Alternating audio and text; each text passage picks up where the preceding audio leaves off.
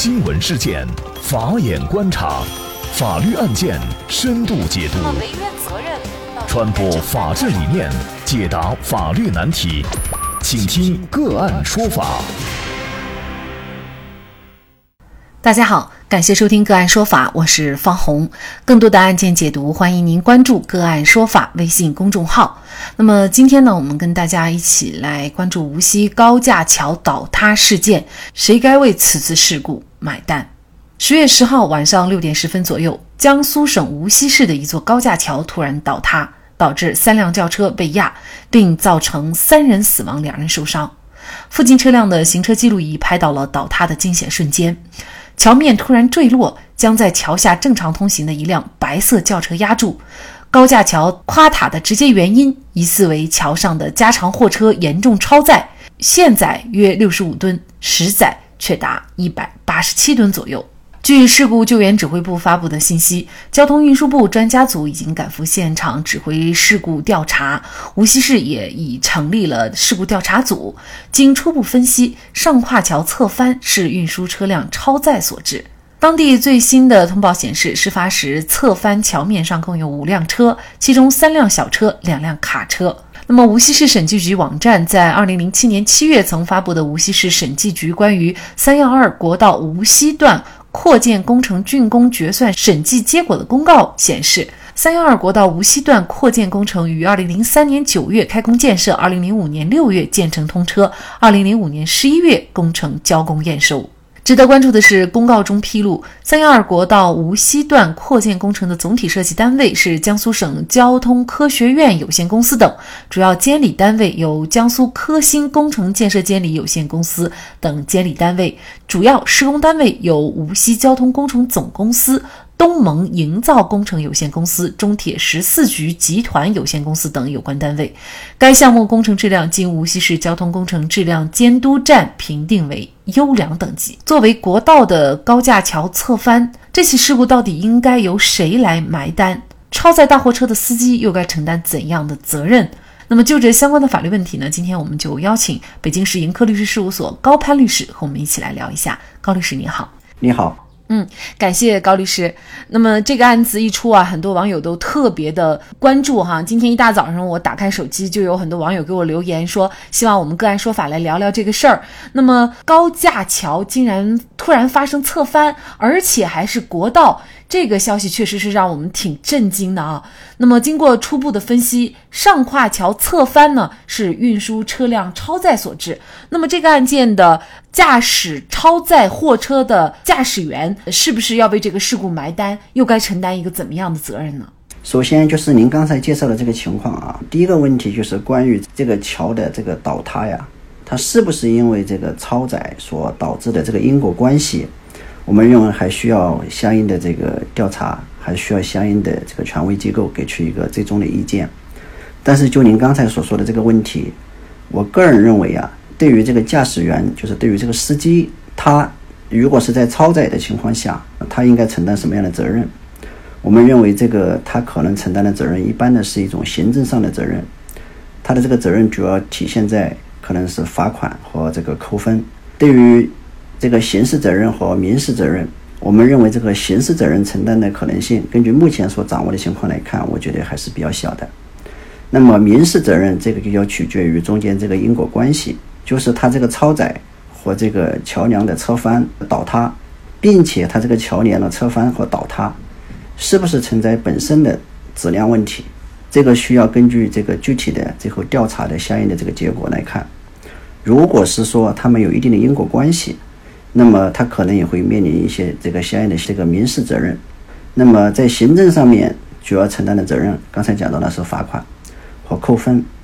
这个罚款的话，我也看了一下相关的规定，最高的一个罚款额度应该是在三万元左右啊，三万元以下这么一个幅度。扣分的话，它这个也分情况，罚款它也是要看这个对于司机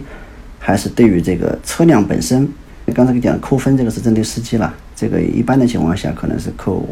三分啊，最高可能不会超过六分。这个根据他具体的违法的程度和违法的次数来做出最终的相应的认定。这个案件呢，目前初步的原因分析呢，是因为大货车车辆超载，而且还是严重超载导致哈。所以呢，可能我们就有这样一个疑问了。那么，如果这个大货车不超载，可能这个桥就不会坍塌，就不会发生这样惨烈的一个事故哈。那么，为什么您刚才说，就是就目前所获得的信息，大货车的司机很有可能不会承担刑事责任呢？首先，第一个就是这个刑事责任，它首先必须要有相应的这个明确的。对于这种情形呢，它构成某种犯罪，有明确的这个相应的这种刑法上的规定。就目前来看，就是这个货车这个司机呀，呃，根据我们现在了解的情况啊，他本身呢，他对于这种事故的发生，我个人从他的主观呐，包括这个超载本身啊，他这个对于这个桥梁的这个倒塌中间是不是有因果关系啊？我认为这个目前还不是完全确定。所以说我只是认为呀，可能目前的这个情况来看，这个还不能得出他要承担什么刑事责任啊。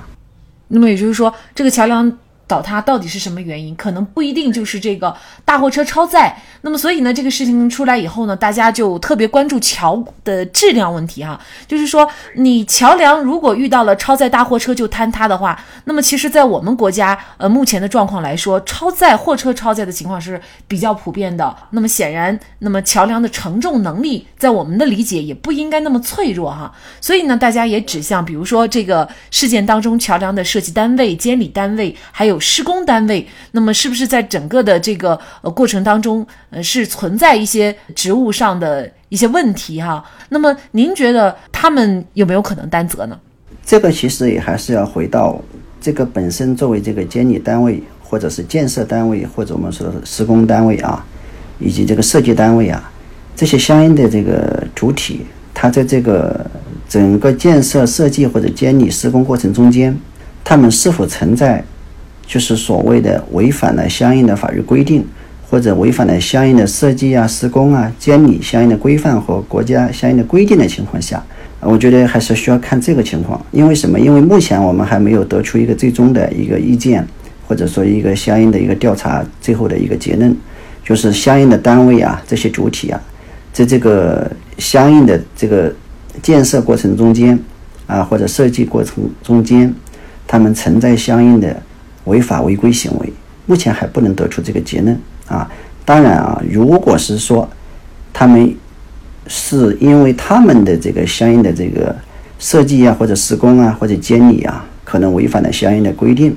或者说对我们的质量啊标准的降低是他们的行为所导致的啊，那么这种情况下，那可能他们要承担刑事责任，因为我们刑法上面有一个叫工程重大安全事故罪。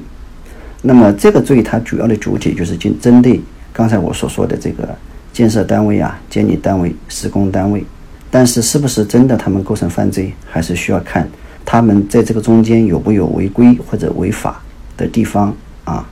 那么这起事故呢，目前已经是成立了调查组。那么对于事故的原因呢，也在进一步的调查当中。那当然，我们也会继续关注。实际上呢，这次无锡高架桥倒塌事件呢，也会让人想起七年前黑龙江哈尔滨的高架桥侧滑事件啊。有四辆货车，当时呢是由南向北驶入哈尔滨三环路群力高架桥洪湖路上。当时呢，这四辆车上了这个上行匝道，集中靠右行驶，就造成了上行的匝道向右倾覆，造成了三死五伤的一个惨重的后果。嗯，那么一项工程啊，尤其是这样的一个公共工程，每天都有大量的人车往来，那么如何能够保证质量？法律上有没有一些严格的规定？那么通过哈尔滨事件，也通过这次无锡的架桥。侧翻事件这些工程出现的问题，您觉得通常会出现在哪里呢？这个工程的问题是比较复杂的，因为本身呢，因为工程我们都知道，你和你前期这个地质啊，就是我们说的本身它这个